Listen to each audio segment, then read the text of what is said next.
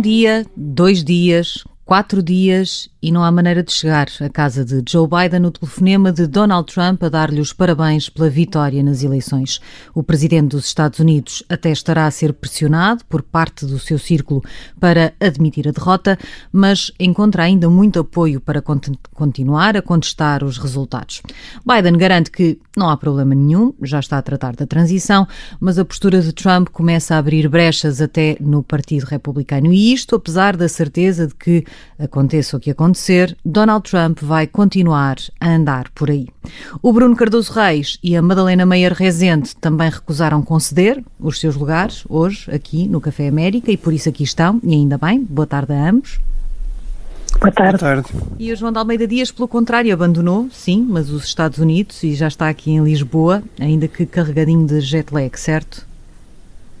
É verdade, é verdade. E, e, e, com vista para um boné Make, Make America Great Again, comprei para fins museológicos. Eu sou a Sara Antunes de Oliveira. Vamos aos prémios, por favor, a começar pelo Frank Underwood. Please stop that. Stop what? Bruno Cardoso Reis, o teu primeiro prémio do Underwood vai para os candidatos senadores republicanos na Geórgia. Sim, eh, eu realmente acho que é, é, é legítimo os republicanos eh, disputarem a, no fundo nos tribunais a, os resultados das eleições. Eh, isso é, é realmente uma, uma, posição que lhes é permitida pela lei. Agora, o que já não faz sentido é que tínhamos dois senadores republicanos, uh, e aqui este, este caso é especialmente importante, de acordo com as regras da Geórgia, estas eleições têm de ir a uma segunda volta e, portanto, vão decidir quem é que tem a maioria no, no Senado.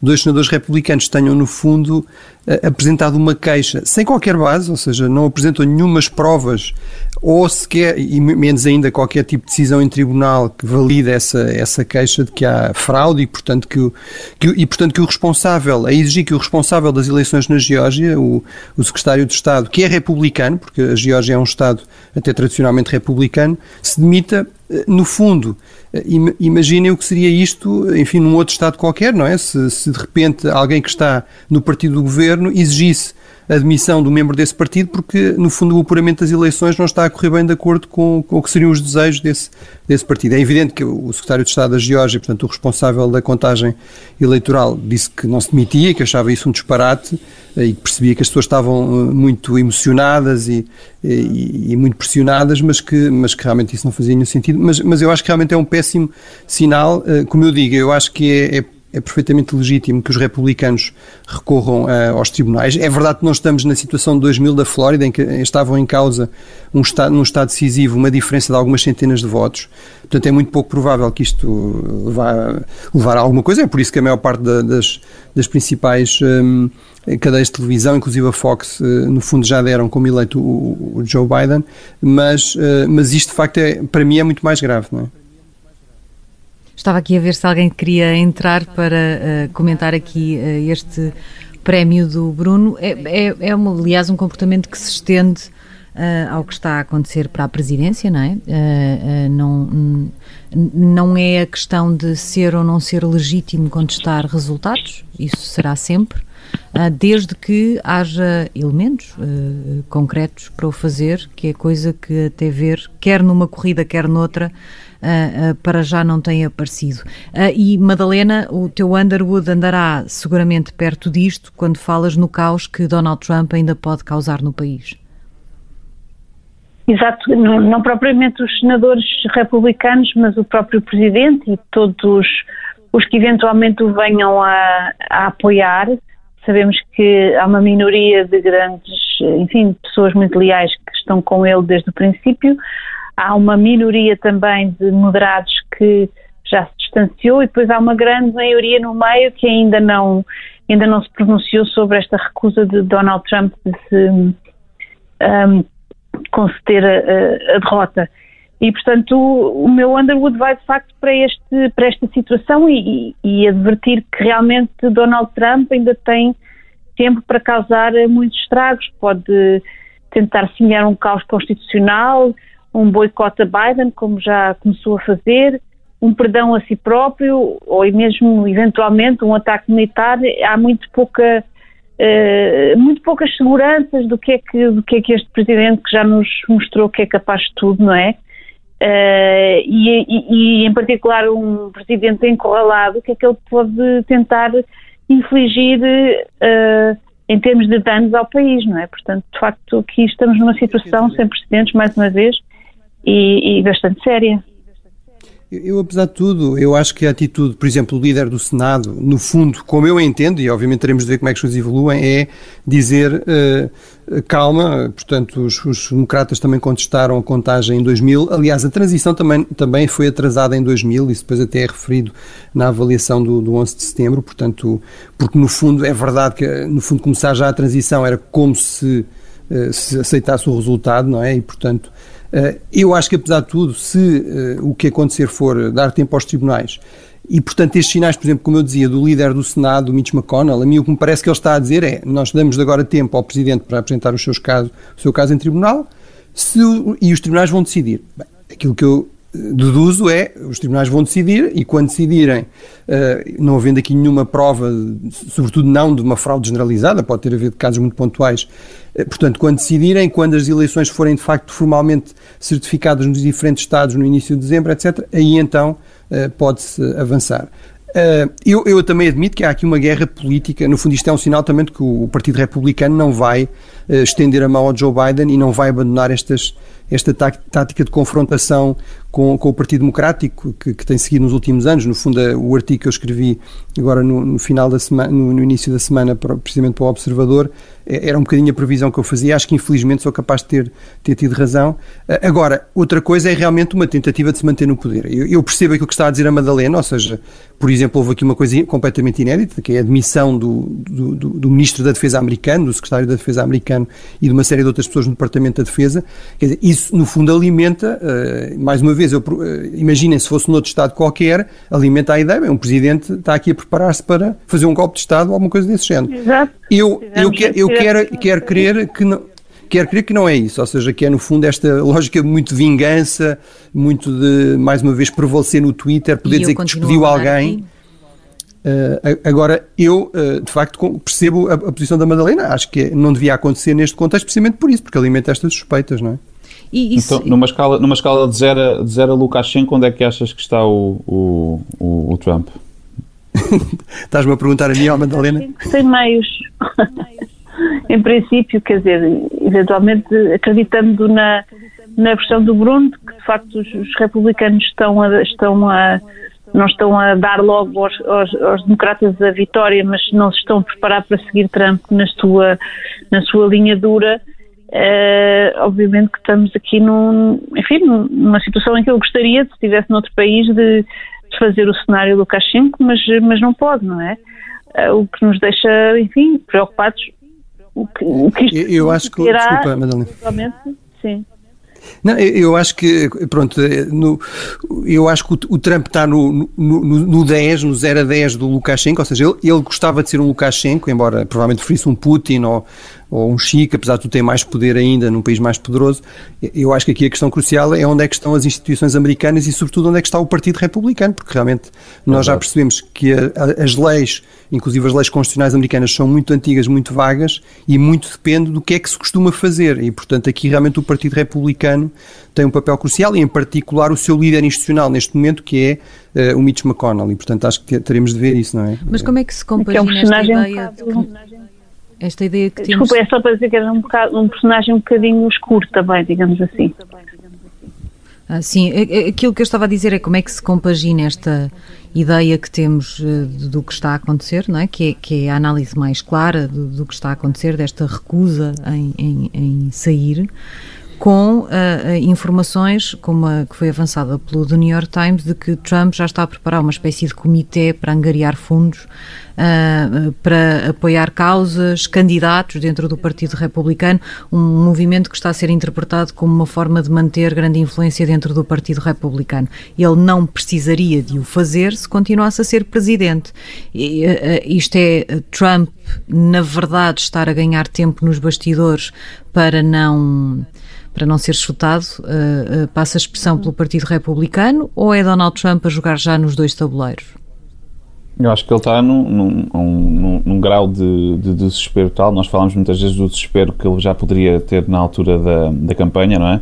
Uh, acho que agora também está nesse grau de desespero em que aponta para, para, várias, para várias frentes. Uh, Parece-me parece bastante, bastante evidente, não é? Já uh, voltou, voltou a haver de toda a conversa de o que é que ele vai fazer agora a seguir, presumindo que, enfim, que ele sairá uh, a alguma altura da, da, Casa Branca, por exemplo, pode, pode começar um, um, uma, uma, uma, rede de comunicação social, uma, uma, Trump TV, por exemplo. Não, não sei até que ponto é que isso seria imediato, mas, eh, enfim, ele tem tantas saídas, eu acho que explora todas e depois logo vê o que é que, o que, é que uhum. funciona. Uhum. Vamos então avançar. João Almeida Dias, tu ainda tens aqui uh, um Underwood que queres entregar. É, uh, vou entregar eh, à congressista Alexandria Ocasio-Cortez, do, do Partido Democrata, da, da ala mais à esquerda uh, do, do Partido Democrata. Um, olha, e porquê? Porque logo no dia a seguir uh, às eleições, ou por outra, logo no dia a seguir a, a Joe Biden ser declarado vencedor, um, Alexandria Ocasio-Cortez Uh, que, enfim, creio eu que poderia estar contente uh, por, por ter pelo menos Donald Trump fora da, da Casa Branca, ou pelo menos essa hipótese estar agora mais próxima, acaba por atirar de imediato à, à ala moderada do Partido Democrata e também ao, ao Lincoln Project, que é um, foi um projeto que juntou uh, estrategas e tudo mais do partido, do ex-partido republicano uh, e que agora apelaram ao voto uh, em Joe Biden. Claro que houve toda, agora, agora há, há, toda uma, uma discussão para perceber afinal quem é que, quem é que deve receber os louros da vitória de, de Joe Biden.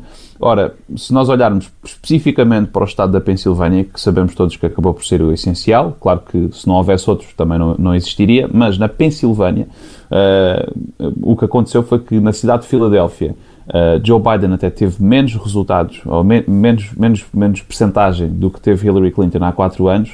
O que aconteceu e o que acabou por fazer ali uma grande diferença foram os subúrbios de Filadélfia. E nos subúrbios de Filadélfia não me parece que Alexandria Ocasio-Cortez e a sua ala sejam particularmente, uh, enfim, uh, favorecidas. E, portanto, o que me parece que, que acabou por acontecer foi que a ala moderada, uh, a ala centrista e até alguns republicanos uh, que, que, não votariam em Trump nem uma vez, ou pelo menos uma segunda vez também não, acabaram por, por ajudar a eleger Joe Biden. E, portanto, o Alexandre Ocasio-Cortez faria bem em pensar nisso e, e, refletir um pouco sobre quem é também tem os louros desta vitória. Muito rapidamente, Bruno, por favor. Eh, e realmente o, o Henrique Burnet e eu, eu, próprio também já comentámos nisso uh, aqui anteriormente, realmente há, eh, no fundo isto confirma esta ideia de que há uma interpretação que nós precisamos é de ainda mais militância, de virar mais à esquerda. Eu também concordo contigo e acho que aliás a maior parte das sondagens apontam realmente para isso, que aqui o papel crucial foi dos subúrbios. É verdade que houve mais pessoas jovens, mais uh, afro-americanos, etc. a votar, mas também houve mais uh, pessoas, digamos, de outros grupos que votaram pelo Trump, não é? E portanto onde foi de facto a diferença crucial, não só em Filadélfia, mas uma série de outros sítios, no Arizona, etc., foi realmente estes subúrbios eh, onde há pessoas moderadas, independentes, tendencialmente republicanas, que realmente decidiram desta vez votar no Joe, no Joe Biden. Nós já só temos quatro minutos nesta primeira parte. Força, Madalena, se for muito rápido. Sim, só dizer que, que, o, que o outcome, de certa maneira, foi moderado, ou seja, este governo dividido eh, significa que no, no, seu total, a América votou para uma solução moderada e que implicará eventualmente uma, uma convergência mais ao centro. Vamos lá ver se não é paralisada, mas pronto. É, essa Vamos dúvida ver. sobre se acaba por paralisar. Avançamos para o donut desta semana.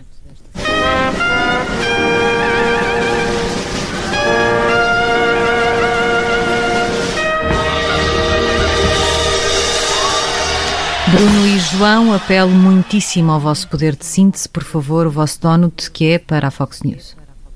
Eu delego aqui no João, o João é que percebe Força. coisas de informação. Muito bem. coisas então, da televisão. A, a Fox, isto, isto, é, isto é um donut, mas tem, tem ali um bocadinho não é? Onde devia estar algum açúcar. Ora, é um donut porque acho que a Fox News eh, conseguiu demonstrar uh, e vou dizer isto sem ironia, conseguiu demonstrar independência ao declarar, por exemplo, o Arizona para, para Joe Biden, que foi coisa que ninguém fez até aos últimos tempos. Portanto, a Fox News até foi mais ambiciosa uh, a dar, a dar votos no colégio eleitoral a Joe Biden.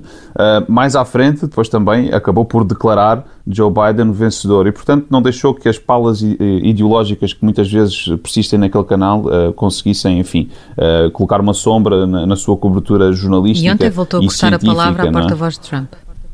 É, exatamente. Portanto, têm acontecido essas, essas situações. Por outro lado, neste canal, uh, continuamos a ver uh, comentadores que, que, se fazem passar por jornalistas, como Sean Hannity, o Tucker Carlson e também outros, uh, em que basicamente uh, dizem tudo o que o Donald Trump está a dizer e chegam até a dizer qual, mas os, o, desde quando é que os média têm direito de declarar um vencedor nos Estados Unidos? Olha, eu respondo que desde sempre, porque isto já se faz há muito tempo e, além disso, o média, o, o, médio onde eles, estão, onde eles estão a dizer isso também o fez. E, portanto, o, o que parece é que há uma, Sim, uma guerra entre, entre a ala editorial Deixa-me só concluir. O que me parece claro. é que há uma, uma, uma, guerra entre a ala editorial e a ala de opinião uh, da, da Fox News. Uh, pelo menos, uh, eu não sei quem é que sairá vencedor disto, creio que a parte de, de, da opinião, mas ainda assim, nestes dias temos visto alguns vislumbres da, da ala editorial e isso é francamente refrescante naquele canal. Era, era, só telegraficamente. Houve senadores republicanos que, usando precisamente as televisões, também declararam vitória, antes, obviamente, dos resultados estarem, uh, terem sido certificados e, e a contagem ter exatamente. acabado. Mas, mas eu, o meu ponto era exatamente esse. Ou seja, eu acho que, apesar de tudo, há que reconhecer que há bons jornalistas na Fox. Também o Chris Wallace é, por exemplo, um exemplo. Há, há alguma distinção entre a redação e, e a opinião, embora, como tu dizes, às vezes isso não é muito claro na forma como os comentadores se, se, apresentam, mas eu acho que isso, apesar de tudo, é importante e acho que também há, há, há alguns. Uh, agora fala-se muito, de, enfim, de sites e de canais alternativos para os quais o Newsmax e coisa assim, para os quais o, o, o Trump até poderia ir ou poderia aliar-se, eh, que são, são onde essa distinção não existe todo, não é? E portanto, eu acho que apesar de tudo, se calhar ainda vamos ter saudades da Fox eh, onde apesar de tudo essa distinção tradicional nos mídias americanos, porque também existe mais à esquerda, não é? Uh, entre a opinião e a redação, apesar de tudo, ainda existe até certo ponto. Mas isso significa alguma coisa sobre o apoio a Donald Trump? Uh, eu acho que zero, na verdade. Uh, a Fox News está, está a redefinir-se neste momento. Eu, eu, eu, sempre que tinha uma televisão à frente nos Estados Unidos, fazia por ver a Fox News, porque acho que é o, mais, o caso mais interessante uh, e também há uma janela para perceber afinal o que é que, o que, é que se diz e, e ouve naquela, naquelas redes. E a verdade é que eles estão muito confusos. Uh, portanto, acho que é um momento de redefinição uh, e vamos ter ainda de esperar para perceber no que é que isto vai dar, para ser sincero. Já perceberam que fomos todos muitíssimo comportados, mas lá está. Eu não sei se isto é inédito no Café Europa, mas será pela primeira vez no Café América. Vamos deixar o Sarah Pellin para o início da segunda parte de uma forma absolutamente excepcional, mas enfim, há muitas coisas nestas eleições com coisas excepcionais, portanto acho que estamos uh, uh, autorizados a fazer isso. Termina aqui esta primeira parte, vamos agora às notícias, voltamos já a seguir. Segunda parte do Café América desta semana, deixamos para trás um dos nossos prémios. É tempo dele, vamos ao disparate da semana com o Sarah Palin.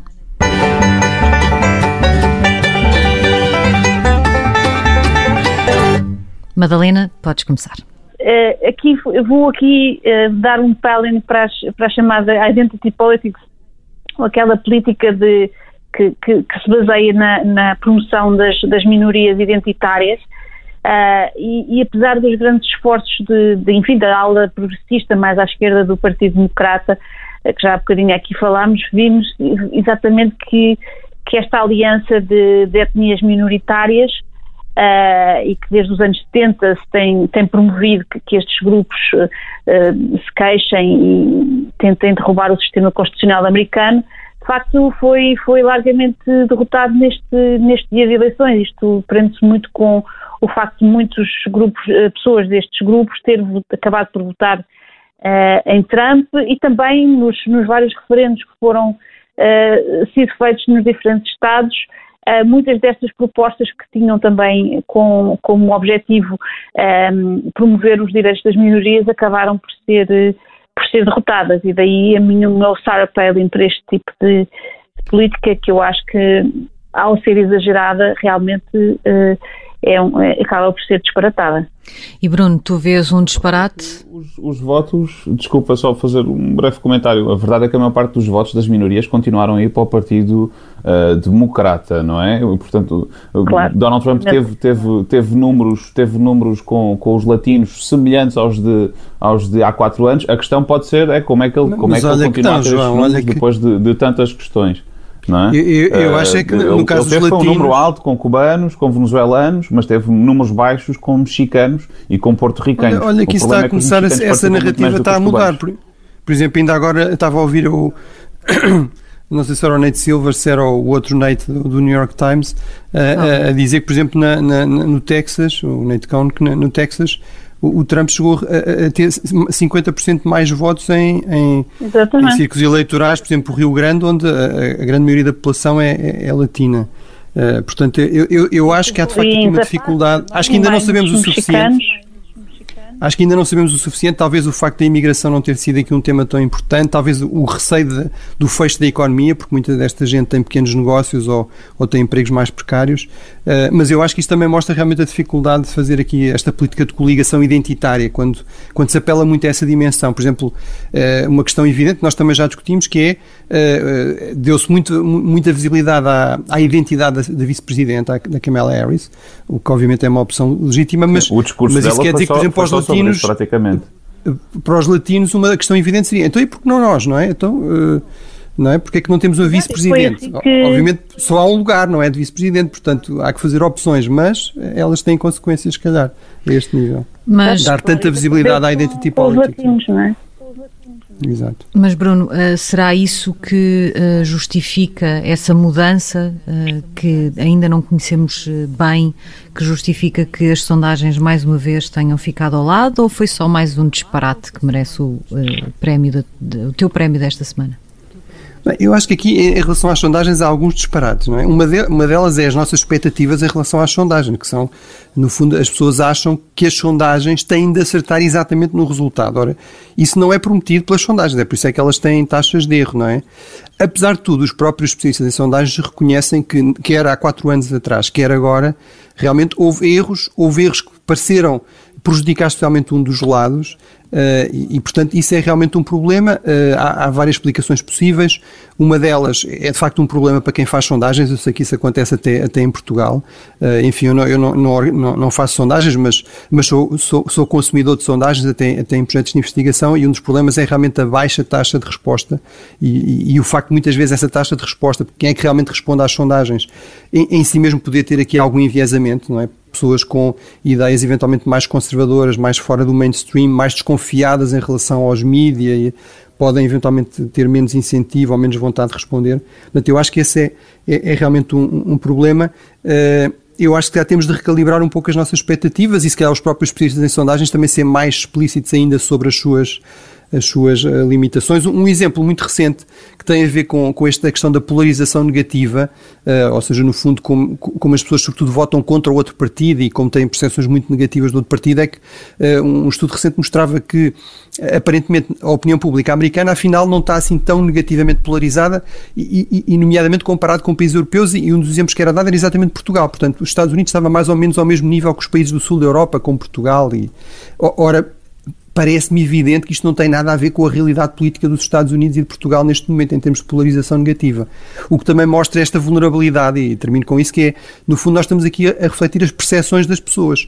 E, por exemplo, se calhar aqui há que ter em conta que os portugueses muitas vezes são, são muito, uh, uh, digamos, são muito agressivos, eventualmente, na retórica, mas depois toda a gente sabe que aquilo não vai levar a nada, não é? Que não se traduz numa agressividade, uh, digamos, real na, na vida política. se calhar aqui, por exemplo, o mais interessante é, por exemplo, acompanhar a evolução destas destas, deste processo e realmente aí há uma evolução nos Estados Unidos no sentido de reforço desta tendência. Mais do que propriamente achar que uh, aquilo que os portugueses dizem, aquilo que os americanos dizem é, exa é, exatamente a mesma coisa ou tem exatamente o mesmo tipo de implicações. Uh, mas, portanto, eu acho que realmente temos de recalibrar as nossas expectativas em relação às sondagens. Bom, vocês têm hoje pálinos muito sérios. É. e, e, portanto, eu acho que vou conseguir aligerar isto aqui um pouco, a levar-nos para um parque de estacionamento uh, de uma empresa de jardinagem que foi uh, o local escolhido, ou se calhar não, uh, pela equipa de, jurídica de Donald Trump para fazer a conferência de imprensa, que no sábado era suposto apresentar as provas da, fraude eleitoral. e eu há pouco ouvi o João de Almeida Dias dizer que, que há uma parte disto que mostra o desespero de Donald Trump. Eu já não tenho tanta certeza de que já não haja aqui muita ponderação, nomeadamente naquela ideia da criação de um comitê para se manter importante e influente no partido, mas este momento sim mostrou ali um momento de desespero e de descoordenação. É que não foi só o facto de eles terem uh, uh, reservado, acharem uh, que reservaram o, o, Hotel Four Seasons como e tendo acabado numa, no parque de estacionamento de uma empresa de jardinagem, também chamada Four Seasons, se calhar mais adequadamente, uh, mas também o facto de depois fizeram a conferência de imprensa. O hotel. Diz? Eu acho que o hotel tem um, tem um nome enganador. Acho que era uma coisa que podia acontecer a qualquer pessoa. Portanto, tu achas que a culpa foi do hotel? Acho que sim. um, há fraude também a partir de, uh, por parte do hotel. Não, acho que, acho que depois tudo o que se seguiu foi uma loucura, porque uh, aquilo acaba por ficar debaixo do, do, de Biden declarado presidente. Já ninguém está uh, com a atenção naquilo. Nós aqui no Observador, confesso, até tivemos alguma dificuldade em continuar a acompanhar Giuliani, porque estávamos com muito trabalho do outro lado, com as reações à vitória de, de Biden e com outros meios a declararem essa vitória. Portanto, de repente aparece aparece ali no meio daquele parque de estacionamento Giuliani com uma série de pessoas. Depois já não percebemos se elas viram alguma irregularidade ou se elas sabem que houve irregularidades e não as deixaram ver.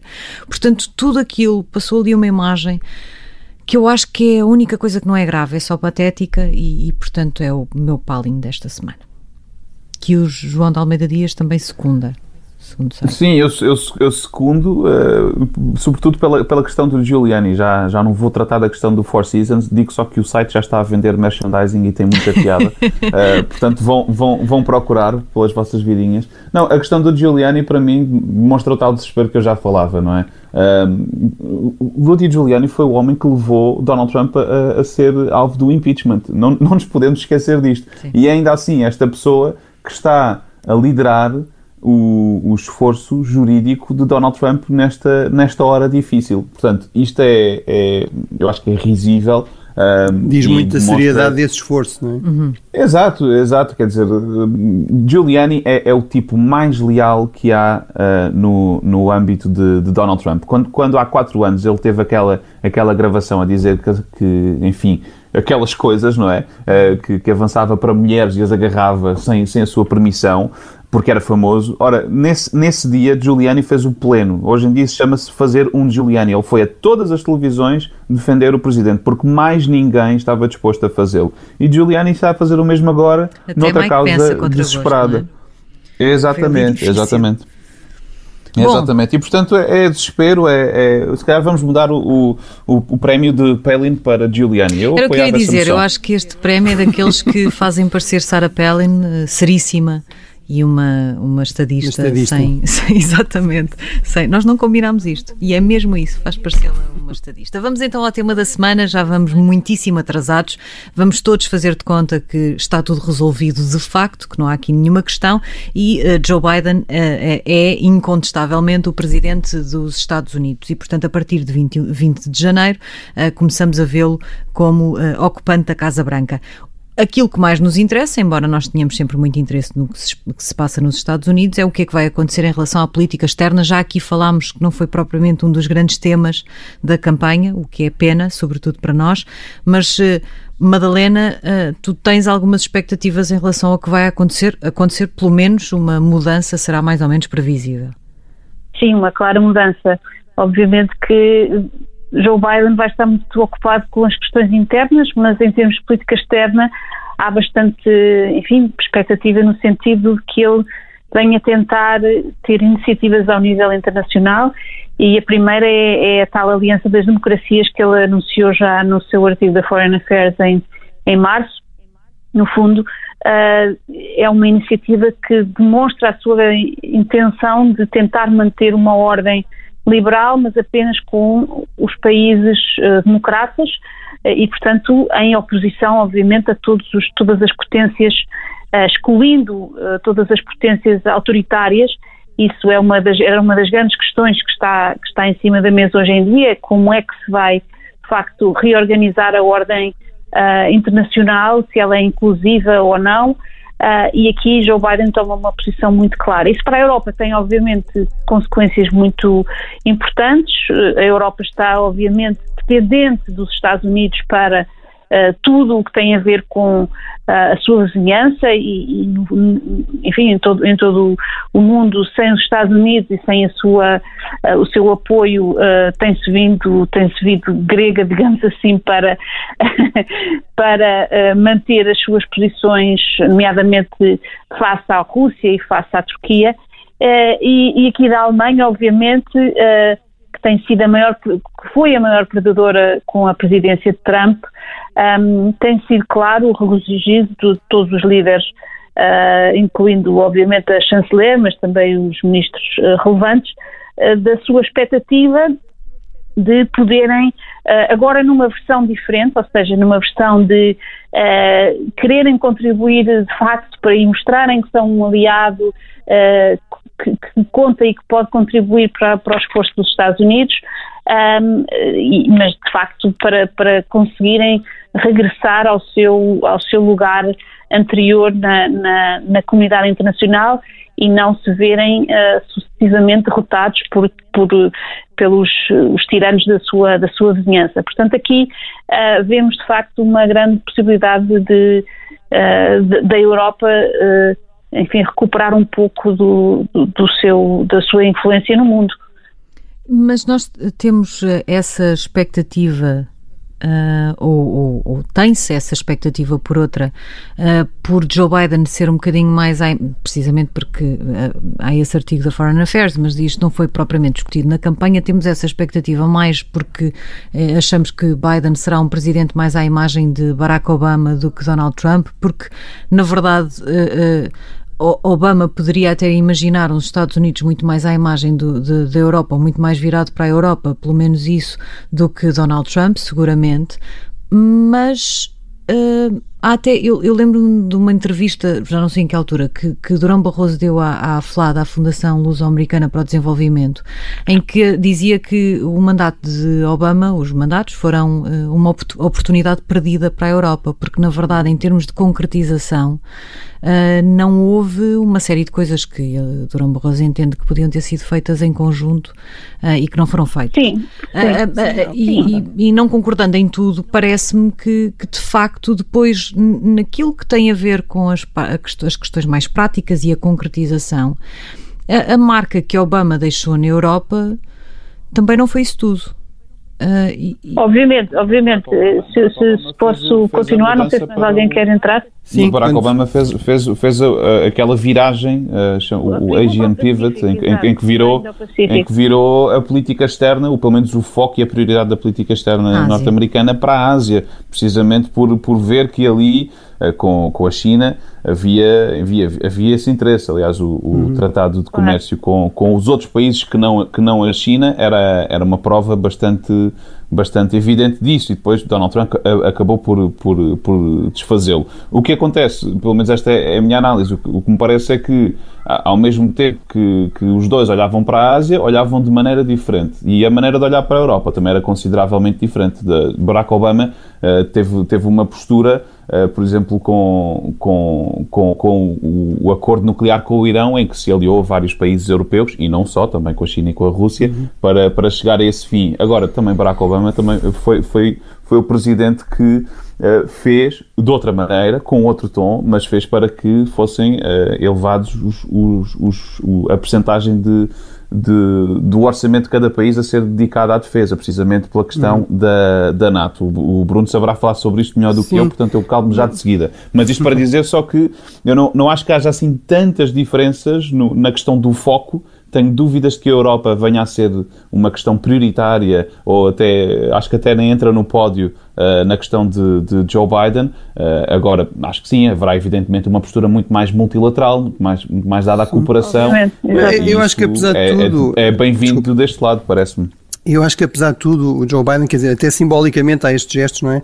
Uh, não estou à espera que o Joe Biden, na primeira visita que faça ao, ao exterior, seja a Arábia Saudita, como foi o caso do Trump. No fundo, certo. do Trump tivemos este caso extremo de ele parecer estar muito mais à vontade e ter muito mais eh, até relações muito mais cordatas e menos críticas com líderes eh, autoritários, com o Putin, com, com Erdogan, com, com o Xi mesmo, em termos pelo menos pessoais, ele não faz grandes ataques ao líder chinês, não faz grandes críticas à questão dos direitos humanos do com, com os aliados europeus. Ou, e, portanto, o Joe Biden já sabemos, por exemplo, que ele, eh, a primeira chamada que fez terá sido com o Canadá e depois também já ligou uh, a, aos líderes da, francês, alemão, uh, britânico e irlandês, não é? Porque como ele, como ele também faz questão de dizer, ele, aliás os americanos dizem muito isso, não é? Eu sou irlandês, não é? Embora, hum. obviamente é uma questão da, da família, não é? De, de, algumas gerações atrás, mas ele tem essa identificação. Tam, também é um político com muita experiência uh, de política externa e política de defesa, como senador, como vice-presidente, Uh, tinha, tem boas relações uh, na, na, Europa, é realmente um atlantista assumido e isso também fica muito claro naquele artigo. Eu acho que aí, apesar de tudo, há uma, há uma, uma atitude diferente neste sentido, que é o Joe Biden percebe que as alianças, e deixa isso muito claro ali, as alianças, e, e nomeadamente em particular a NATO e as relações com, com a União Europeia, são uma grande mais-valia para os Estados Unidos, inclusive para coisas como lidar com, com a China, que obviamente continuará a ser uma prioridade e uma fonte de algumas tensões com, com a Europa. Eu, eu acho que a questão que, que referiste, João, é muito pertinente, a questão da, da, NATO. Eu acho que é uma área em que ele deixou muito claro, aliás, ele, ele, ele destaca isso no, nesse artigo na Foreign Affairs. Uh, nós eh, é que conseguimos que os países europeus começassem a gastar mais em defesa, se comprometessem com gastar pelo menos 2% do PIB em defesa, o chamado compromisso de Gales, que realmente foi alcançado em 2014, uhum. portanto, durante a presidência de, de Obama e com, com o Biden como vice-presidente, e portanto é muito claro que os europeus têm aqui uma, uma questão crucial que é não podem pensar que vão aproveitar a vinda do Joe Biden para voltar aos bons e velhos tempos em que quem tratava dos problemas de segurança e defesa eram os Estados Unidos e eles podem desinvestir da de, de defesa. Isso, isso será muito mau, inclusive para as relações com o Joe Biden e até para credibilidade dele. Uh, outra área onde eu acho que pode haver algumas questões é ao nível do comércio. Mais uma vez, não, não me parece que seja uh, algo parecido ao, ao, nível de tensões que houve com o Trump, em que ele falou da, da União Europeia como inimigo em termos comerciais do, dos Estados Unidos comparável à China. Uh, não para, é evidente que ele vai acabar com aquela história das sanções contra as siderurgias europeias com, uh, com, base em questões de segurança nacional que foram vistas como especialmente insultuosas na, na Europa, mas ele também deixou muito claro que o bom, o, o, os tempos de, de, acordos comerciais fáceis acabaram e, portanto, ele nesse artigo deixa muito claro, não vou, eu não vou voltar voltar a assinar acordos comerciais que não tenham em, em, conta os interesses dos trabalhadores americanos, o interesse da economia americana. Portanto, eu acho que essa área vai ser uma área onde haverá espaço para convergências, mas também haverá espaço para algumas eh, para algumas tensões. Agora, eu acho que, apesar de tudo, e, e, e no fundo, no, no cômputo geral, há aqui um grande alívio da parte dos líderes europeus porque apesar de, dos, dos, problemas, enfim, outra questão onde, onde o Biden, por exemplo, tem sido muito criticado é na questão da, da, da grande reserva que ele tem em utilizar as Forças Armadas. Uh, o Robert Gates, que foi Ministro da Defesa, quer do, quer do George W. Bush, quer do Obama, uh, por exemplo, disse que o Biden uh, tinha, sido, tinha décadas de experiência em política externa, infelizmente era toda errada, era a experiência, tinha sempre cometido imensos erros. É verdade que eles dois têm uma certa eh, embora pessoalmente até, até tenham alguma consideração pelo outro, tiveram vários conflitos importantes em vários debates eh, em relação a grandes opções na, na, política externa e na política de defesa americana, mas, eh, mas eu acho que aí, por exemplo, pode haver também expectativas goradas, como eu disse, da parte dos europeus, não podem contar que os Estados Unidos voltem em força para resolver os problemas de segurança aqui na vizinhança. Ele, por exemplo, opôs à intervenção uh, na Líbia uh, e, e, na Síria, mas, uh, mas eu acho que apesar de tudo há um grande alívio porque realmente serão relações muito mais fáceis, muito mais corretas, muito mais cordiais, não é? Essa uh, resistência. Já se prevê em quem, vem para esses, quem vai para esses cargos. Fala-se de, de, Susan Rice ou de Samantha Powers para, para secretária de Estado. Seriam, seriam escolhas Sim. e a Michelle no multilateralismo. Para, o, que não, não, para a defesa. Eu acho, eu acho que também devemos, aqui mais uma vez, eu gostava de sublinhar esta questão do, do multilateralismo, ou seja, a Europa também pela sua, pelo seu regime regional de multilateralismo muito forte e pelos valores que, que advoga, tem muita dificuldade em operar num mundo em que estas regras não existem de todo. Portanto, o facto, mesmo que, eh, mesmo que Biden não esteja direcionado para, para a Europa e não vai estar, obviamente que os, que os Estados Unidos estão virados para o, para o Pacífico, uh, só o facto de uh, estas instituições que são cruciais para que a Europa, a Organização Mundial do Comércio, a NATO, as próprias Nações Unidas em, em algumas dimensões, o, o, Acordo de Paris, que estes venham a ser reforçados é crucial para nós. E assim chegamos, bem, agora muito mais rapidamente do que na primeira parte, chegamos ao final deste Café América. Para quem acha que eventualmente o João de Almeida Dias ainda está afinal nos Estados Unidos porque ouviu lá ao fundo o bichano que ele andou a perseguir na noite eleitoral, se não sabe do que estou a falar, pode ir procurar. Eu asseguro que não, ele está mesmo em Lisboa, foi só a Itelvina, presumo. É a Telvina, Que é a gata senhor. do João de Almeida uma... Dias, mas há sempre aqui Exatamente. uma coisa estranha a acontecer no Café América. Hoje foi esta, não perca, na próxima semana sabemos lá o que é que vai acontecer.